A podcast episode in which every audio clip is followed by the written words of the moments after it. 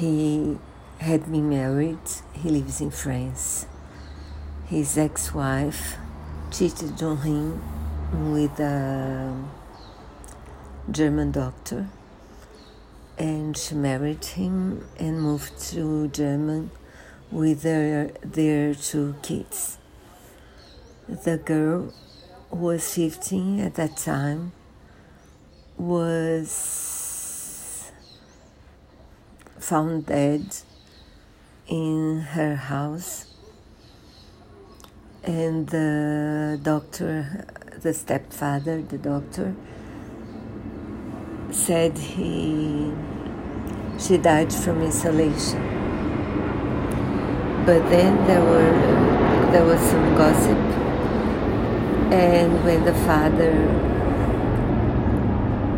at the burial uh, her, in France heard some of these these murmurs, these gossips, he decided to ask for an autopsy. And on the, uh, at the and he found out that she she vomited.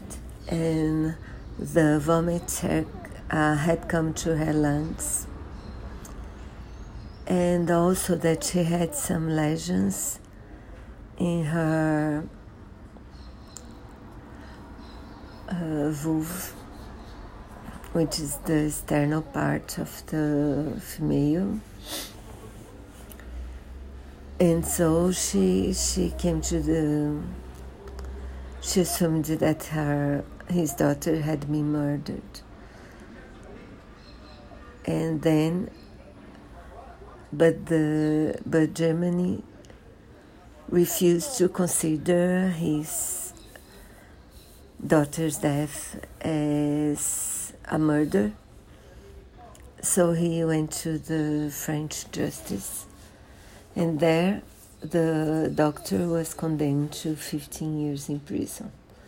The problem was that he, he lived in Germany.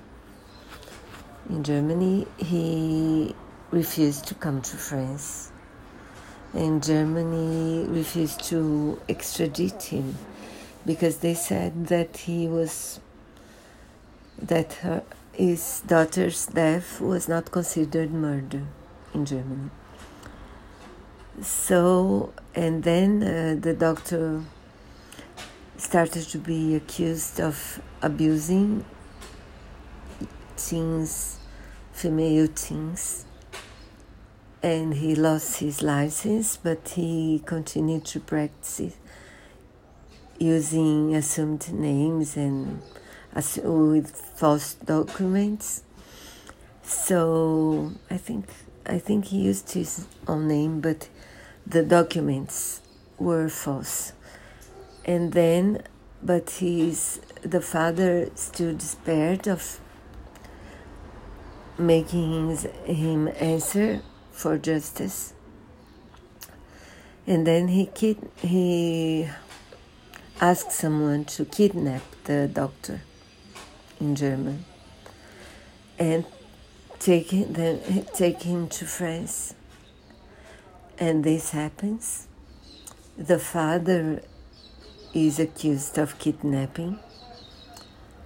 The kidnapper is accused of kidnapping, but the doctor is also accused of murder. And he responds to it. And there are some witnesses that had been abused by him.